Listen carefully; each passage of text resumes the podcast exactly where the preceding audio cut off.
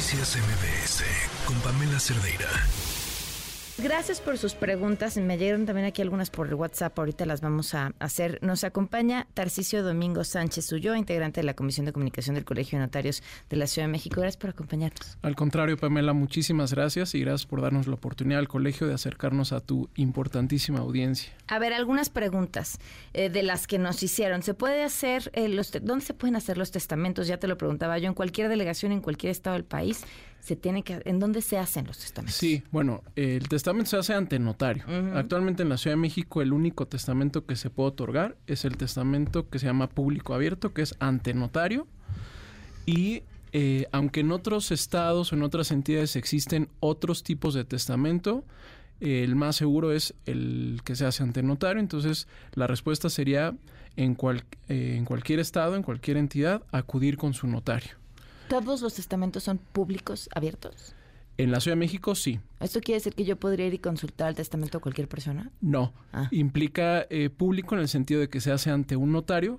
Eh, y lo que se hace es un instrumento público. el testamento es una escritura y tiene la naturaleza de ser un documento público, no público en tanto que todo el mundo lo puede conocer, sino que es público porque tiene ciertas características eh, por ser una escritura notarial como documento que va a surtir efectos, justamente como un documento distinto a lo que es un documento privado, ¿no? Si alguien hace un testamento en una carta, en un video, en un TikTok, pues no, no es un, no es, un documento público. Y no le serviría de nada. O saber qué pasa si, pero es que mi tío me dijo que eso me tocaba a mí, o me dejó una carta, o bueno, pues subió un TikTok donde dijo que a mí me tocaban los cubiertos de plata. Sí, no, ahí lo que vale es lo que está en el testamento y de ahí la importancia de, esta campaña en septiembre, mes del testamento, para hacer justamente esa reflexión en eh, hacia toda la ciudadanía de lo importante que es acercarse al notario y otorgar el testamento, porque justo lo que dices, por más que haya habido indicaciones, cartas, eh, cualquier eh, indicación a los hijos, no sirve. No sirve. De preguntan, ¿se puede hacer testamento si no tengo escrituras? Sí, esa pregunta es muy recurrente y muy interesante porque es una de las cuestiones que inhiben el otorgamiento del testamento. Muchas personas piensan que para hacer el testamento ya tienen que tener todos sus documentos en orden o tener sus escrituras o si tal vez adquieren con un crédito hipotecario que hayan ya cubierto el crédito. No, es, necesario. Yo puedo tener mi crédito, este, es decir, todavía no, no he liquidado el crédito, no tengo las escrituras porque se está formalizando.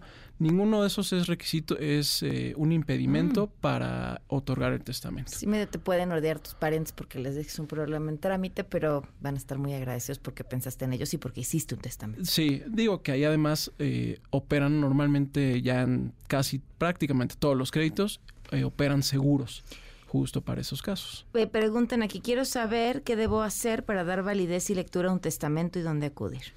Ahí eh, lo mejor es que acudan directo al Colegio de Notarios de la Ciudad de México. Todos los martes, miércoles y jueves, Pamela, tenemos asesorías jurídicas gratuitas que proporcionamos directamente los notarios. Eh, no pasantes, no abogados de notario, los notarios directamente, personal y gratuitamente. Entonces, eh, lo que le recomendaría es que nos, nos busque en el Colegio de Notarios de la Ciudad de México para que concerte una cita y le expliquemos lo que hay que hacer, que básicamente es ir, si no hay conflicto, ir con el notario porque es lo más rápido, lo más sencillo y lo más económico. Si hubiera algún conflicto o algún litigio o una controversia entre los posibles herederos, ahí habría que dirigirse ante una autoridad judicial. Sí. Em, yo estoy pagando mi casa, Fobiste, puedo donarla a mi hija con un testamento, pese a que no, ya nos dijiste que sí, aunque no esté terminada de pagar, sí puedes ponerla en tu testamento. Y dice, la casa está en Campeche, pero yo trabajo en Guerrero. Eh, lo puedo hacer en Guerrero y quiero hacer mi testamento en la Ciudad de México. ¿Por qué no? Sí podría, ¿no? Sí, podría, claro. Sí. Eh, cualquier documento público, incluyendo el testamento, tiene que ser reconocido en cualquier lugar de México, independientemente de dónde se otorgue, porque la Constitución así lo establece. Es tanto como un acta del registro civil. Si yo nací en, este, en Quintana Roo, pues puedo utilizar esa acta del registro civil en cualquier lugar de México. Lo mismo pasa con un testamento, ¿no? Preguntan, ¿puedo heredar a personas que no sean de mi familia? Desde luego, y eso es algo bien importante. Eh, en México, a diferencia de otros países en los que tienes que dejar algún heredero forzoso, existe desde hace mucho tiempo la libertad plena para testar. Eso quiere decir que yo puedo dejar a quien yo quiera. Puedo, este, puede ser un amigo, puede ser una fundación, puede ser este, a, una, a un grupo vulnerable, puede ser este, a un amigo, una prima, lo que sea. Eh, no hay como tal una obligación de instituir herederos a los familiares. Y eso es algo muy importante del testamento que no en todas las legislaciones existe y que muchas veces no aprovechamos, ¿no? O sea, los hijos tendrían que formar parte del testamento, por ejemplo, solo si son menores de edad. Sí, sí hay una, obligación de dar alimentos, lo que mm. se conoce como alimentos, una pensión alimenticia, y no hay otro familiar más cercano que lo otorgue. Sí habrá una porción de la herencia que tendrá que pagarse a los hijos en concepto de alimentos, pero no son herederos. Es decir, hay una sutil diferencia, pero digamos que los herederos estarían a cargo de sostener a los hijos. ¿no? ¿Cuánto cuesta hacer un testamento? Ahora en el mes del testamento, eh, uno de los beneficios es que se reduce el costo a, a 3.500 pesos, ya incluyendo IVA, incluyendo ya los derechos que hay que pagar a la autoridad, ya incluyendo todo, eso en septiembre y es una campaña federal. Aunque te platico, Pamela, y a tu amable audiencia, el Colegio de Notarios, junto con la autoridad del Gobierno de la Ciudad de México, ha implementado programas que duran todo el año, no solo septiembre, para otorgar testamentos a costos todavía más reducidos. ¿Cómo le hacemos? Ahí hay que acudir directamente ante, la, ante el Gobierno de la Ciudad de México, a la Dirección General de Regularización Territorial, la DGRT, y ahí van a hacer un trámite llenando un formato, acreditando ciertos, eh, ciertos requisitos que, se les piden.